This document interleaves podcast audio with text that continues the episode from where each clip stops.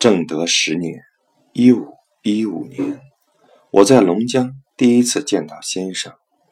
当时先生正与湛甘泉先生讨论格物学说。甘泉先生坚持诸子之说，先生说这是向外探求。甘泉先生说，如果认为探求物理是外，那是把心看小了。我本来十分赞同朱子的旧说，先生又讲了孟子中静心一章，我听后才对先生之学没有怀疑。后来先生在家闲居，我又向先生请教格物学说，先生回答说：“只要你能踏实用功，时日久了自会明白。”在山中居住的时间。我就抄录了《大学》旧本阅读，觉得诸子格物之说不对，但也怀疑先生将义的所在之处当作物的说法，认为这个物字的含义不明白。正德十四年（一五一九年），我从京城归来，于江西南昌再次拜见先生。先生当时军务繁忙，只能抽空讲学。他首先问我：“近年来用功如何？”我说：“近年来体会到明明德的功夫只是诚意，从明明德于天下一步一步追根溯源，到诚意上就推不下去了。为何诚意之前还有格物？”致知的功夫，又经过一番体验，觉得义的成为必须先有知觉才行。颜回有不善未尝不知，知之未尝复行，可以为证。于是我豁然开朗，没有疑问，却又多了一个格物的功夫。又想到。凭借心的灵敏，怎会不知道意念的善恶？只是被物欲遮蔽罢了。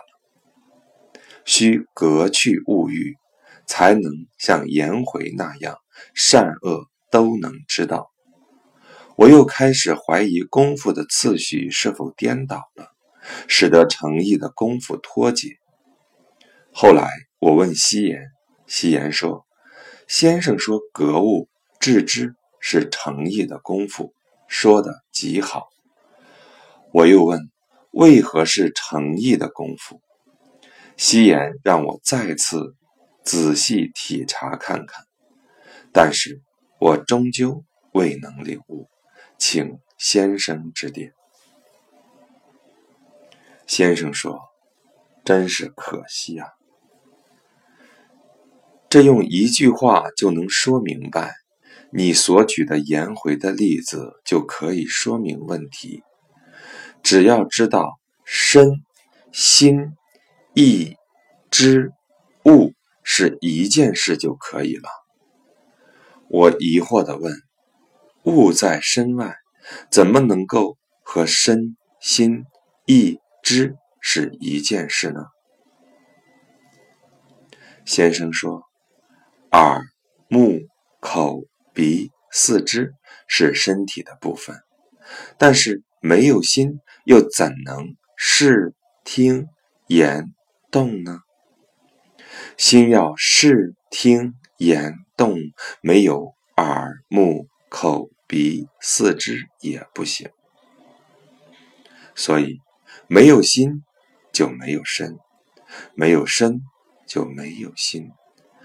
就其充散于形体而言，称之为身；就其主宰行动而言，称之为心；就其发动作用而言，称之为意；就其意念灵明处而言，称之为知；就意念指摄之外之处而言，称之为物。只是一件事，意念不能悬空存在。必然指向事物，所以要诚意，就要随着意所指向的事物去格，拼其人欲，使其归于天理，那么良知在这件事上就不会被蒙蔽，就可以致知了。这就是诚意的功夫。我几年的疑惑豁然开朗。我又接着问：甘泉先生近来也相信大学旧本，认为格物就是造道，又说穷里的穷就是穷其巢穴的穷，是亲身进去的意思。所以格物也只是随处体认天理，这似乎与先生的学说有些相同。先生说：“甘泉肯用功，所以他能转过弯来。”当时我对他说：“亲民不必改为新民。”他也不相信。如今所论的格物，同我的观点却相近了。不过在我看来，不必把“物”字改为“理”字，仍然用“物”字就可以了。后来有人问我。现在为何不怀疑物字了？我说：“中庸说不成无物，陈汉说物来顺应，物各复物，胸中无物等等，都是古人常用的字。后来先生也这样说。”九川问：“近年来因为讨厌流行的泛滥学问。”每次要静坐、屏息凝神，不但做不到，反而觉得更为困扰。为何这样？先生说：“念头怎么能够止息？只要让念头终止而已。”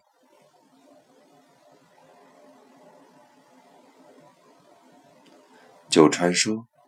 那就不存在没有念头的时候了吗？先生说：“确实没有。”九川说：“如果这样，又该如何理解动静呢？”先生说：“静中未尝没有动，动中未尝没有静。戒紧恐惧就是念头，怎能区分动静呢？”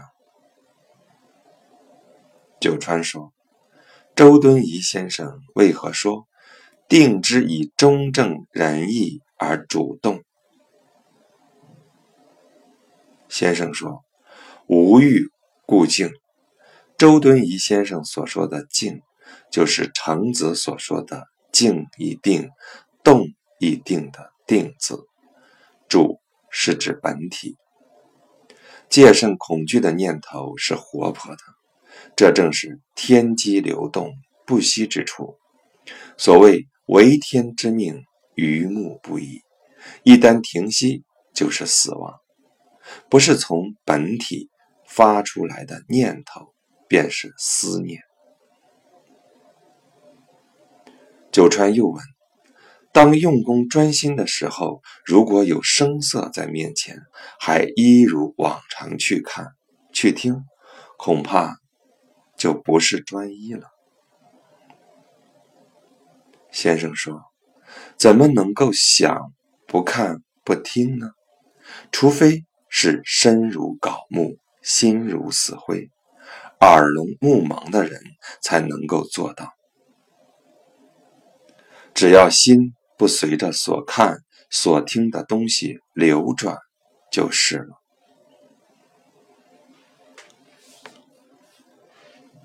九川说：“从前有人静坐，他的儿子在隔壁读书，他却不知道儿子是勤奋还是懒惰。程颐先生称赞他能够持静，为何？”先生说：“伊川先生恐怕是在讥讽他吧。”九川又问。静坐用功，颇能感到内心的收敛。遇到事情又中断了，马上起个念头到事上反省体察。事情过后又寻找以前的功夫，仍然觉得内与外有差别，无法融为一体。先生说：“这是对格物的学说理解的不透彻。心何曾区分内外？就像你现在在这里讲论学问，难道还有一个心在里面起作用吗？在这里听讲时专心恭敬，就是静坐时的心。功夫是一以贯之的。”何必再起一个念头？人必须在事情上磨练功夫，才会有所长进。如果一味的喜欢静守，遇到事情便乱了方寸，终究没有长进。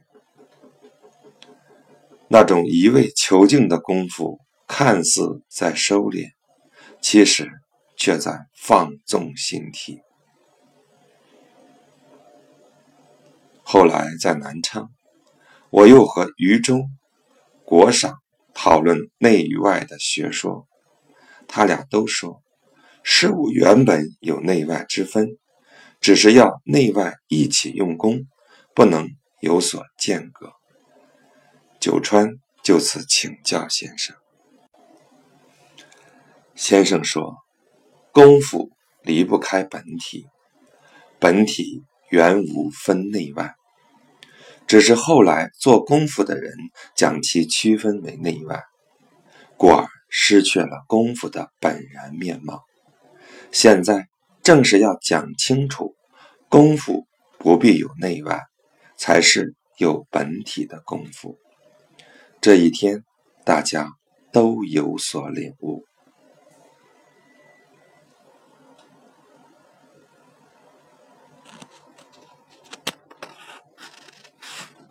九川又问：“陆九渊先生的学问如何？”先生说：“周敦颐、陈汉以后，还属陆九渊的学问最得盛当，只是粗糙了些。”九川说：“我看他讨论学问，偏偏都道出了精髓，句句都是针砭高荒，并没有。”看出粗糙之处，先生说：“是的，他在心体上下过功夫，与只是揣摩效仿，在字义上探求的学问当然不同。但仔细看看，还是有粗糙之处的。你用功久了，自然看得到的。”正德十五年（一五二零年），我到黔州再次拜见先生，问：近来我下功夫，虽然稍微知道些关键，却很难找到一个安心愉悦的境界。先生说：“你要在心上寻找天理，这就是所谓礼障的当中有个诀窍。”九川问：“请问是什么诀窍？”先生说：“就是致知。”九川说：“要如何致知呢？”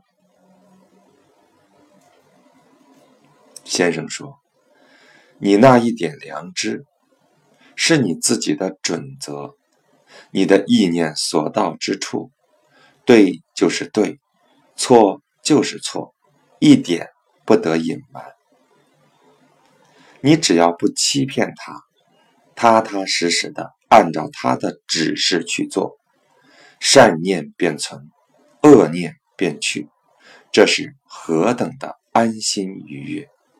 这便是格物的秘诀，便是致知的实在功夫。如果不依靠这真正的关键，要怎么去格物？我也是近年来才体会的这样明白。刚开始还怀疑，仅仅依靠良知恐怕还不够。仔细体察后，才发现丝毫不曾欠缺。在黔州时，九川与余中千之一起陪同先生。先生说：“每个人胸中都有圣人，只因自信不够，自己把心中的圣人给埋没了。”于是先生看着余中说：“你胸中本来有个圣人。”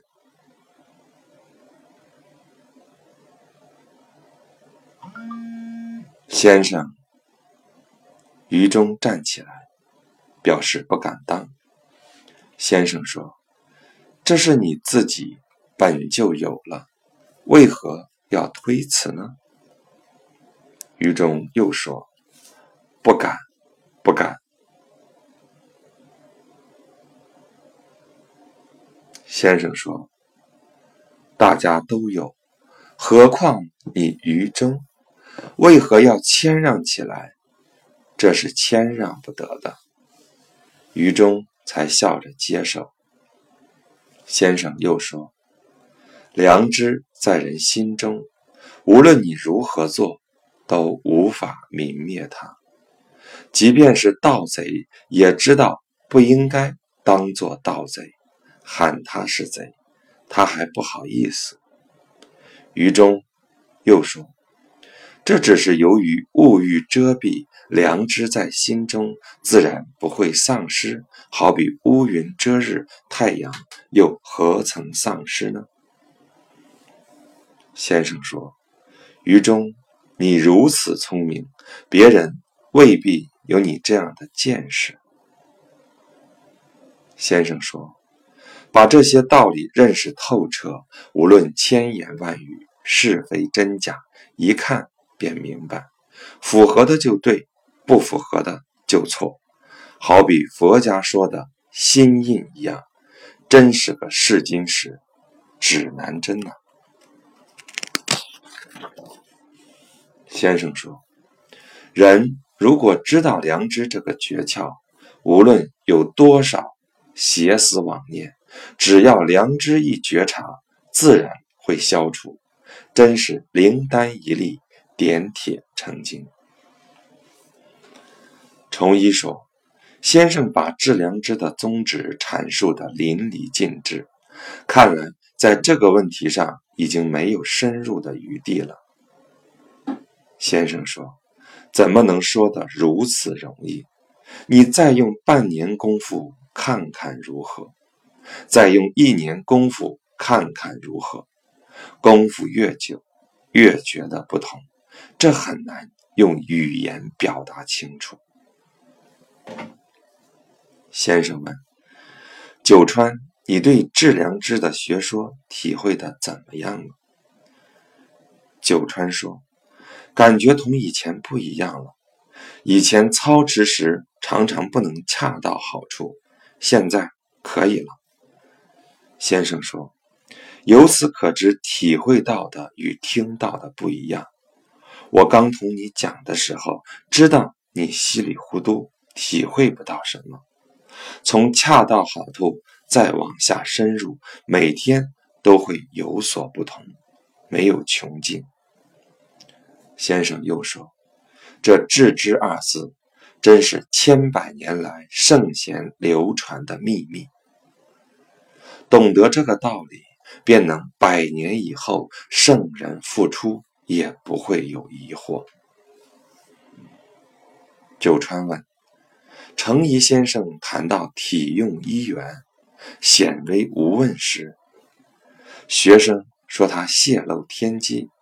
先生致知的学说，莫不是泄露了太多的天机？”先生说：“圣人早已把致知的学问指示给人看。”只是被后人掩盖了，我不过是把它揭示出来罢了，怎么能说是泄露天机呢？良知是人人具有的，只是人们无知无觉罢了。如果对那些不肯切实下功夫的人说，他们对此肯定十分轻视。对彼此都没有益处。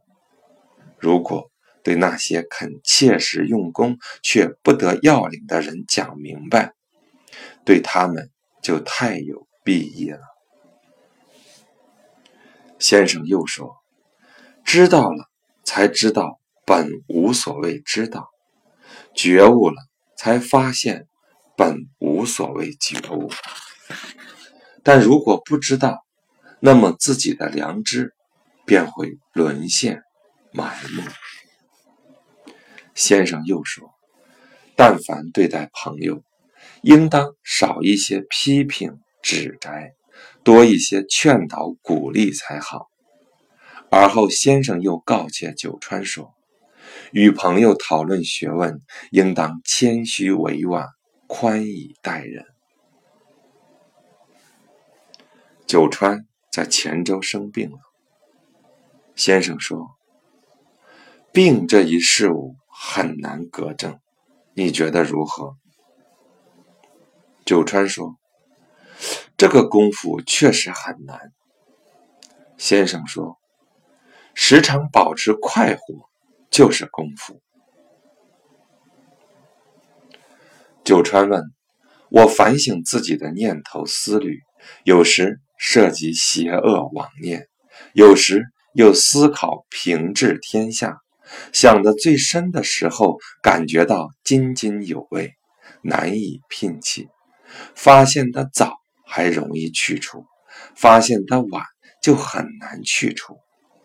用力克制，愈发觉得难以抵挡。只有去想别的事，才能忘掉。这样清除思虑，好像也没什么害处。先生说。何须如此？只需要在良知上下功夫。九川说：“我说的正是良知不在的时候。”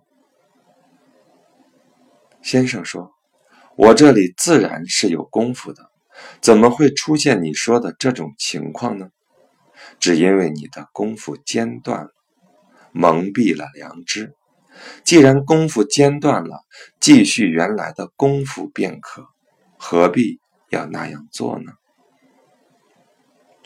九川说：“那真是一场鏖战，虽然知道，却又去不掉。”先生说：“这需要勇气，用功久了，自然勇敢。所以说是极意所生者。如果能轻易战胜思虑，便是大贤之人了。”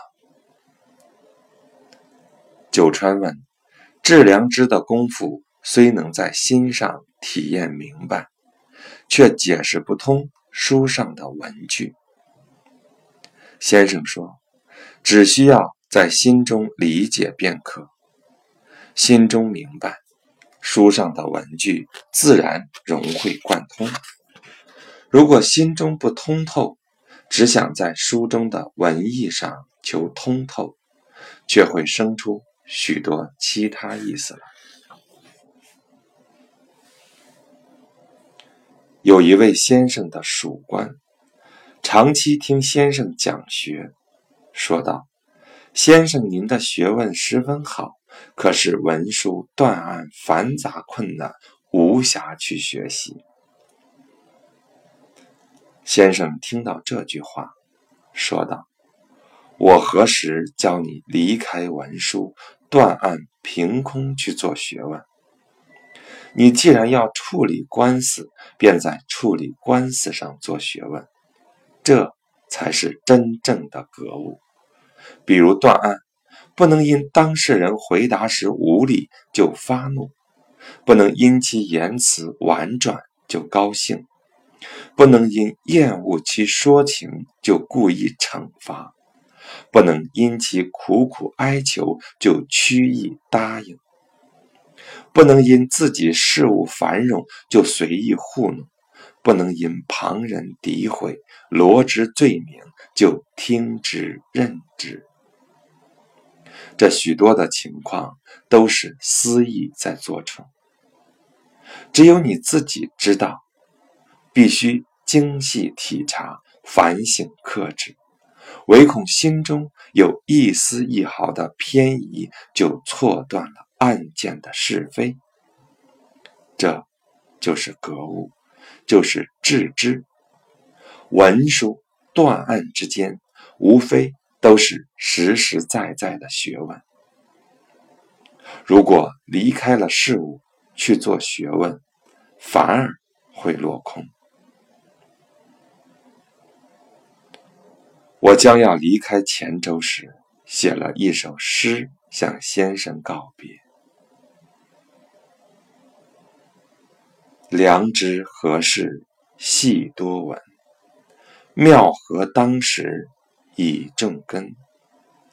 好恶从之为圣学，将迎无处是前缘。先生说。你如果没有来此讨论学问，那么就不知道“好恶从之”的“从”说的是什么意思。夫英也在做，说道：“是啊，我曾经读先生的《大学古本序》，不知道说的是什么，在这里听讲了一段时日，才稍微明白。”其中的大意。余中、国上等人陪同先生吃饭。先生说：“但凡饮食，都是为了滋养我们的身体，吃了就要消化。如果只是把食物积蓄在肚子里，就成了不消化的肿块。如何能够滋养身体？”后世的学者博闻多识，却把知识滞留在心中，这都患了消化不良的毛病。